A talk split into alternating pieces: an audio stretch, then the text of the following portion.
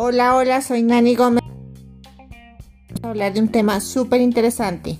Véndele al corazón y no a la mente.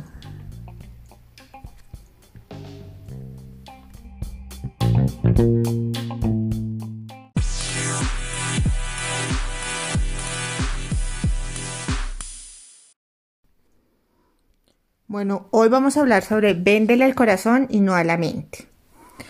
Los seres humanos hemos evolucionado en muchos aspectos, sin embargo nuestro cerebro aún conserva sus instintos de supervivencia, que se activan cuando estamos amenazados y se reflejan con acciones como atacar o huir, básicamente porque el cerebro nos quiere mantener seguros. Si solo le vendes a la mente, estarás manejando solo estos instintos. En cambio, si le vendes al corazón, estás conectándolo con las emociones y la lógica. Nuestro cuerpo refleja las emociones en diferentes partes. Según muchos estudios, el estómago es nuestro segundo cerebro y actúa de manera independiente. Tiene más neuronas que la espina dorsal y en él podemos sentir deseos, miedos. El estómago para tomar decisiones no le tiene que decir el cerebro qué hacer, según Megan Rossi.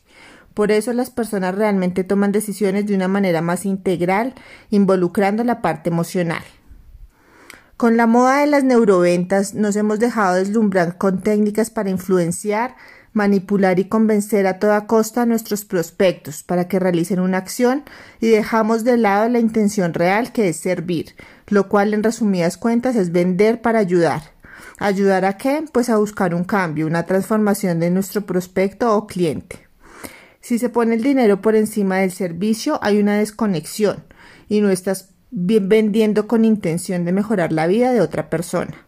Es por eso por lo que si dejas de atacar a la mente y te concentras más en ayudar, en construir una relación, el éxito económico va a llegar fácilmente. ¿Qué opinas de esto?